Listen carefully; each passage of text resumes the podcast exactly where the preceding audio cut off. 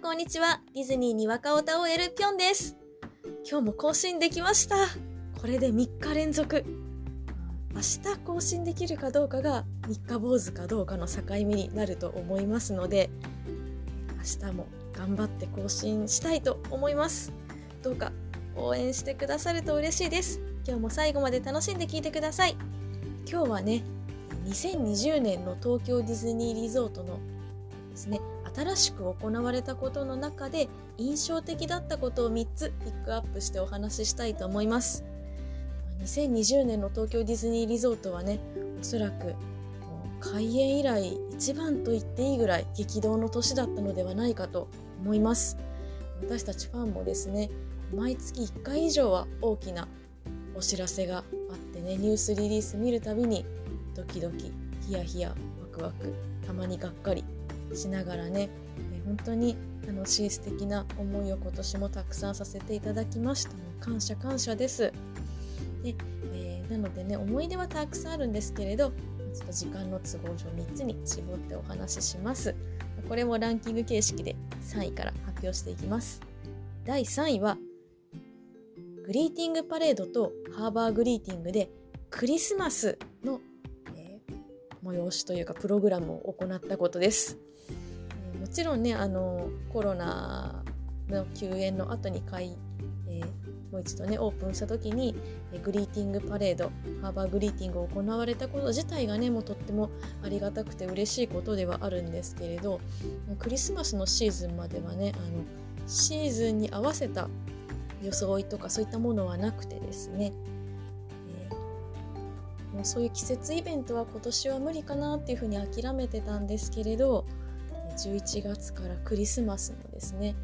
サンタさんの格好をしたミッキーミニですとかあとはあの C のハーバーグリーティングの方はサンタさんが船に乗って現れたりですとかちょっとねあのもともと行われてたクリスマスのイベントは中止になっちゃったんですけれど、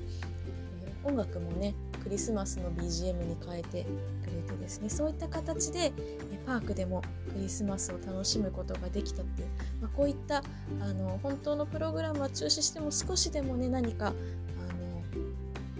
まあ、お客さんのためにサービスしてくれたんじゃないかなと思うんですけれどそういったディズニーリゾートの姿勢というのにとても感動しました。でまた、えー、こういった試みを行うことで、えー例えばねクラスターが発生するですとか悲しいニュースにつながったりしたらねもうこういうことなくなっちゃうと思うんですけれど多分私の知る限りはそういったね、えー、悲しい出来事はなかったと思いますので、うん、私たちファンもマナーを守って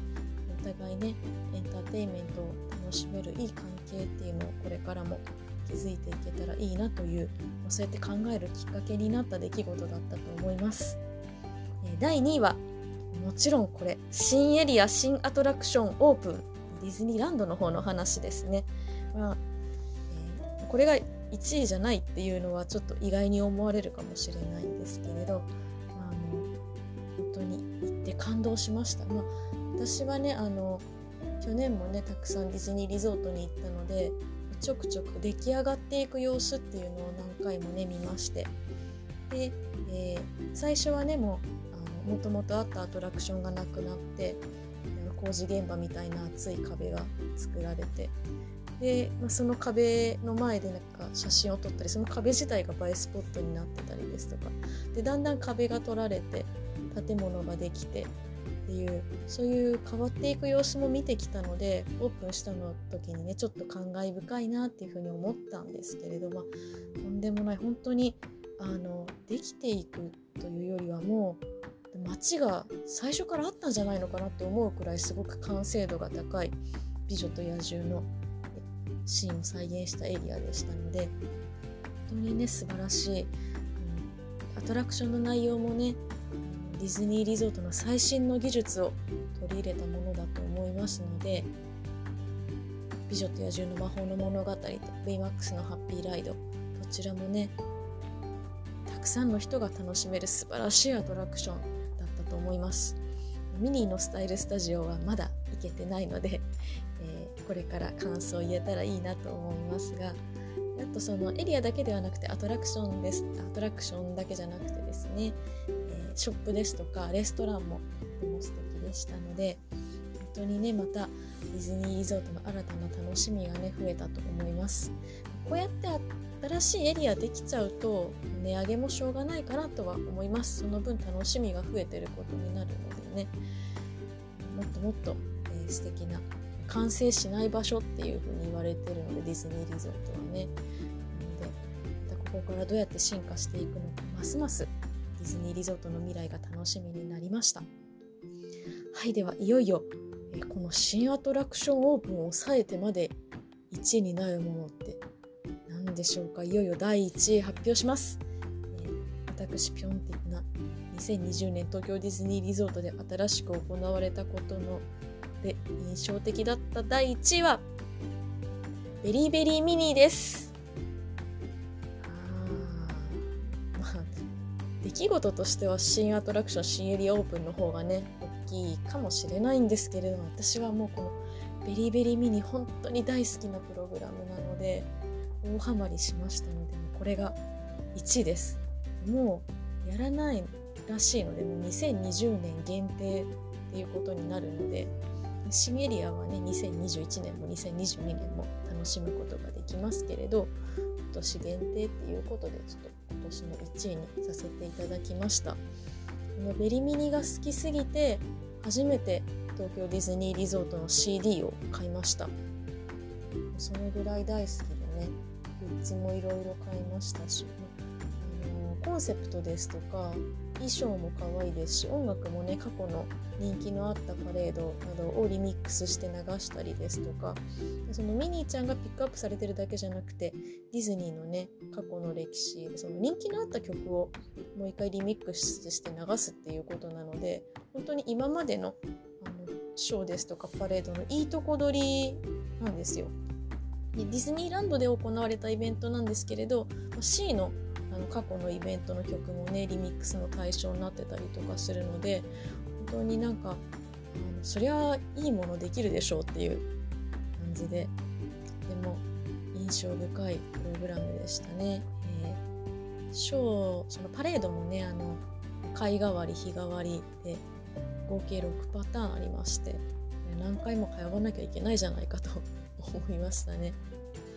でパレードがあのフロートってその出しが1台しかなくてダンサーさんとその1台のフロートだけっていうちょっとねあの他のドリーミングアップですとかねあのナイト夜のパレードと比べると寂しい構成ではあったんですけどミニパレードっていう風にホームページにも書いてあったのでなんですけれどもうそのミニを感じさせないぐらいですねとっても盛り上がってでダンサーさんもすごくたくさんいらっしゃって衣装もねもう女の子の衣装が本当に可愛くても男の子も可愛いんですけれど女の子がすごく印象に残るようなね素敵なパレードでした。でこれまたこんなに好きって言ってるのにあのショーベースの方のショーの方は見られなかったんですよね。そこの悔しさっていうのもこの思い入れにつながってます。これを見てないのに語るなかれと思われるかもしれないんですけれど、無理です あの基本的にそのショーベースのショーは抽選に当たらないと見ることができなくてただ一部自由席があるんですね。で自由席はあのもうそのショーベースのところに並べば先着順で見ることができるんですけれど今1日4回とか5回とか公演あったと思うんですけれどもう私の知る限りでは本当に朝一で一番遅い夜の時間の自由席も埋まってしまったっていう。で、えー、もう土日ですとか最後の方はアーリーエントリーでディズニーのホテルに泊まった人が15分早く入れるんですけどもその人たちだけで自由席埋まってしまったっていう話も聞くので始発で行っても間に合わないっていうね。本当にあの確実に見る方法はそのバケーションパッケージかディズニーホテルでアーリーで見るしかないっていうその結構伝説なんじゃないのかなって思うのでそういったところも非常に印象的でした。そこまで大人気のショーっていうことであの見に行った友達が録画していたのでそれを見させてもらって一応はさせていただいたんですね。まあ、生で見てないのはとても悔しいんですけれどでもその映像で見ただけでもとっても素敵なね楽しい楽しいショーでした。で、えー、この期間はあのパークフードもね結構可愛く、え凝ったものが多くてミニーちゃんをイメージしたクレープですとか私あのイーストサイドカフェのパスタのセットがお気に入りで、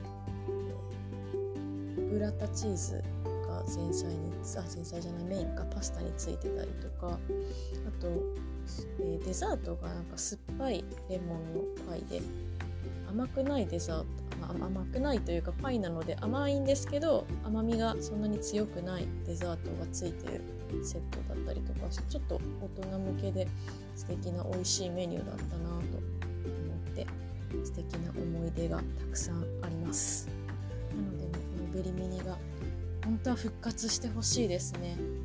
毎年やってもいいぐらい。毎年いろんな曲のリミックスでやってほしいなって思うぐらい素敵なイベントだったのでこれを1位にさせていただきました。2021年はねどうなるのかあのプログラムもまだ発表されてないので本当はね、ま、イースターは無理でもハロウィンクリスマスやってほしいなとは思うんですけれどそれよりはあ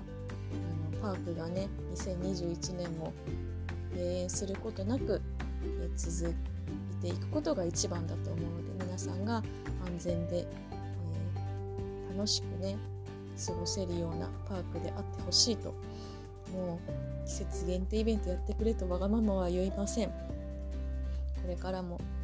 ー、素敵なパークでいてほしいなと思います。でなんだろうねこの締めは。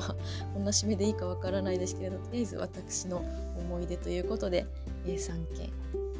らせていただきました、えー、最後まで聞いてくれる方がいたら嬉しいです。それじゃあねバイバー